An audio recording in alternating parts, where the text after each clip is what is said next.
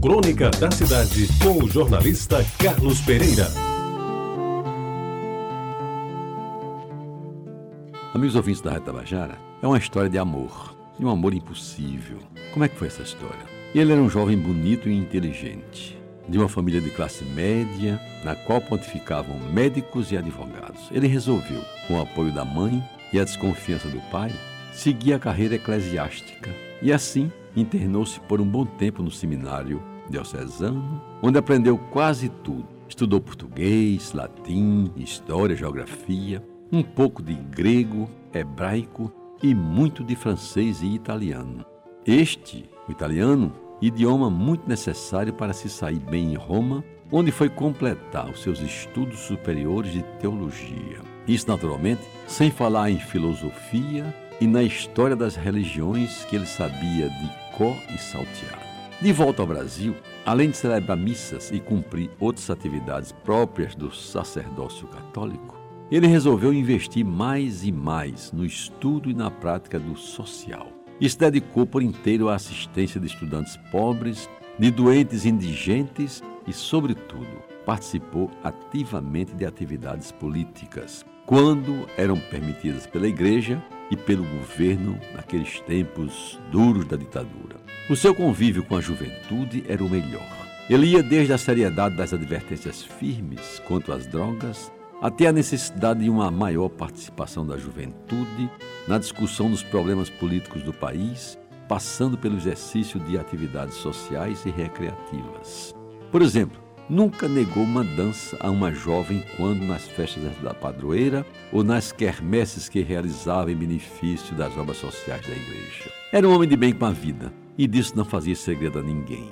Dizia abertamente que vivia em paz consigo próprio e com Deus, porque acreditava nos mandamentos da igreja e fazia questão de seguir à risca o ensinamento de Cristo, segundo o qual o maior pecado é o que se comete contra o amor. Ele era amigo de casais e se revelou um confidente dos mais requisitados, principalmente quando as coisas não iam bem dentro de casa e os arrufos já ameaçavam a estabilidade do lar.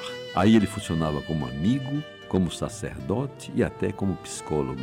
Tanto ouvia o marido como a mulher. E quando era possível, acabava sendo responsável pela reconciliação. Vitória que pela sua boca jamais foi contada a outra pessoa. Sendo um homem forte e decidido, ele também tinha suas fraquezas, é claro. Aliás, todos sabemos que nem os padres são imunes ao sentimento, à emoção, ao amor, enfim. Dizem que até os santos também tiveram suas fragilidades corrigidas a tempo por interferência do Senhor. Disso hoje não faz segredo o Papa Francisco.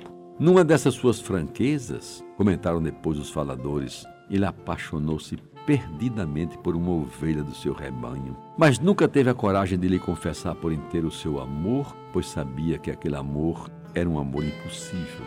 Ela era casada e bem casada com um amigo de toda a sua confiança seguiu sua vida, amando-a como podia. Amor platônico, diziam alguns. E platônico que nada, asseguravam outros. Eles se viam, conversavam, participavam juntos de reuniões na paróquia, às vezes na presença do marido, que jamais desconfiou de nada. Nunca se ouviu dizer que alguém tivesse testemunhado uma ação amorosa mais íntima entre os dois. Meus amigos, ele ficou velhinho, ela ficou velhinha e o marido dela morreu primeiro. E daquele amor impossível, somente eles, os dois, podiam dar notícias. Mas ambos também já partiram sem jamais falar sobre o assunto. Quem sabe agora no céu eles consigam viver o que na terra lhes foi negado.